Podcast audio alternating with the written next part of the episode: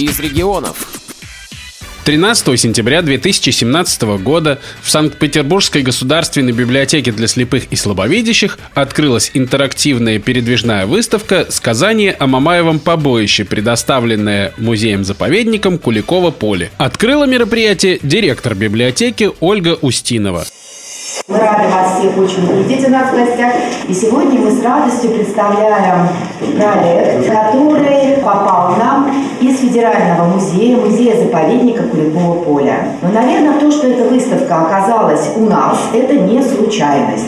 Библиотека последние годы огромное внимание уделяет Э, развитию партнерских отношений с музеями, причем с музеями не только Санкт-Петербурга, но и э, других регионов России. Так как эта выставка и тема этой выставки связана с книгами, мы не могли э, обойти это вниманием. И здесь представлены вот на стенде издания библиотеки, связаны с этим историческим периодом развития Древней Руси. Причем вы видите, что здесь книги не только в обычных книжных форматах, но и тактильные книги детские, Э, что тоже, в общем, говорит о специфике наших фондов, о том, как мы представляем этот исторический период России для наших читателей. Это разные возрастные категории, это детские книги, научно-популярные книги, научные издания.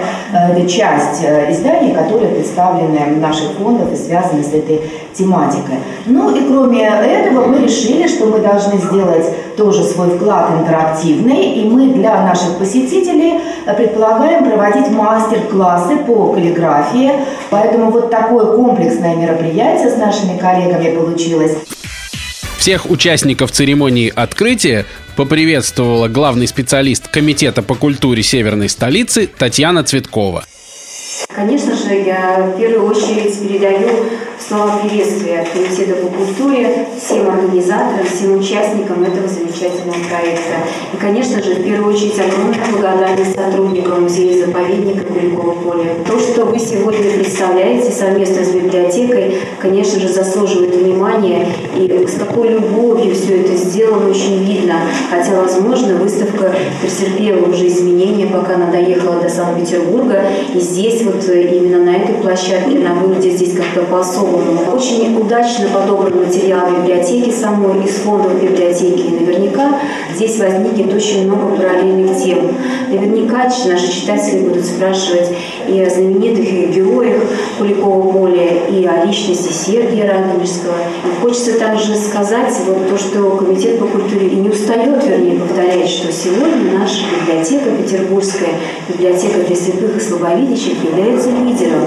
Лидером среди библиотек, которые обслуживают слепых и незрячих людей именно в продвижении инноваций но и при этом она успевает делать достойные культурно-просветительские проекты и заботиться о досуге наших жителей. И вот эта выставка тому подтверждение и большой подарок в год 90-летия со дня основания библиотеки для слепых и слабовидящих. Поэтому только можно поздравить всех с этим замечательным проектом. Поэтому всем удачи, огромное спасибо. Об экспонатах, представленных на выставке, нам рассказала специалист по экспозиционно-выставочной деятельности Государственного музея-заповедника Куликова поля Елизавета Клянина. Я лично первый раз в Санкт-Петербургской библиотеке для слепых, но до этого сама библиотека приезжала к нам в комплекс для консультирования и создания новой экспозиции. В рамках сотрудничества, скажем, к нам обратилась библиотека для слепых, и мы были очень рады этой возможности выставить выставку так далеко от нашего музея, познакомить с ней как можно большее количество зрителей. Первый ли опыт показать выставку для незрячих людей?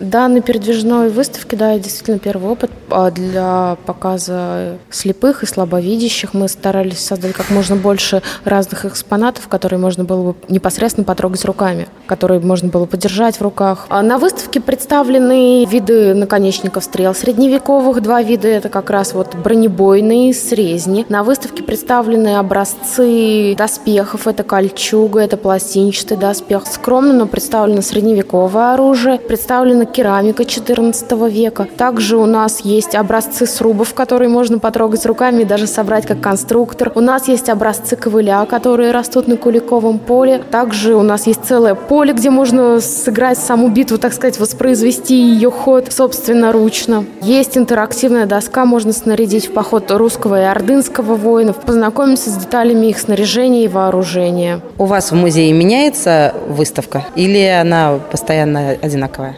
Экспозиции остаются постоянными, но, скажем, у нас а, существует несколько комплексов. Это основной комплекс Куликовской битвы, где постоянная экспозиция, а также есть отдельно выставочный зал, где мы приглашаем для сотрудничества дружественные музеи, либо же сами размещаем выставки. Вот в следующем году у нас предвидится большой проект, также снабженный интерактивной частью. Это между молотом и наковальней Тульский металл. Также у нас есть комплекс в селе Монастырщина, где только этим летом открылась новая экспозиция «Славяне и другие инокоязыкцы», где можно увидеть народности, населяющие регион Куликово поле в раннее Средневековье. У нас есть непосредственно музей купечества и быта в Епифане, где также есть и постоянная экспозиция, и выставочный зал. И музей в Туле, Тульские древности, где вот как раз в 2015 году у нас открылась детская экспозиция сказания о Мамаевом побоище, на основе которой создана передвижная выставка.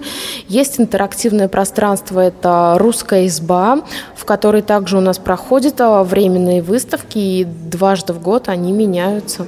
Со шрифтом Брайля нам помогала Тульская библиотека для слепых и слабовидящих. Они на собственной инициативе нам помогли абсолютно безвозмездно, и большое им спасибо. И вот с ними мы бы хотели тоже также продолжить наше сотрудничество. Были ли в Туле люди с ограниченными возможностями на этой выставке? К нам, да, ходят э, действительно в музей э, группы слабовидящих. Также, ну, вот о маломобильных, наверное, говорить тяжело, потому что у нас историческое здание, все эти лестницы, проемы, которые нельзя менять. Скажите, пожалуйста, все ли понятно, как вы думаете, будет незрячим людям на этой выставке? Я думаю, что нужно трогать. Ну и большая часть а, работы с выставкой, конечно же, зависит от человека, который ее будет вести. Мало поставить куда-то экспонат или рассказать текст, надо работать с человеком. Я думаю, что библиотека для слепых и слабовидящих с этим справится, так как у них больше опыта в этой сфере. Если будут подобные проекты, будете ли ратовать за то, чтобы они приехали в Санкт-Петербург? У нас предвидится проект, называется «Деревянных дел мастер», где также будет много тактильных экспонатов. Тульская библиотека для слепых будет нам помогать с этикетажем. И я надеюсь, что у нас получится приехать в этот замечательный город и познакомить с ней жителей нашей северной столицы. Интерактивная передвижная выставка сказания о Мамаевом побоище будет работать в библиотеке по рабочим дням до 30 октября. Материал подготовили Галина Гусева и Александр Гусев. До новых встреч на Радио ВОЗ.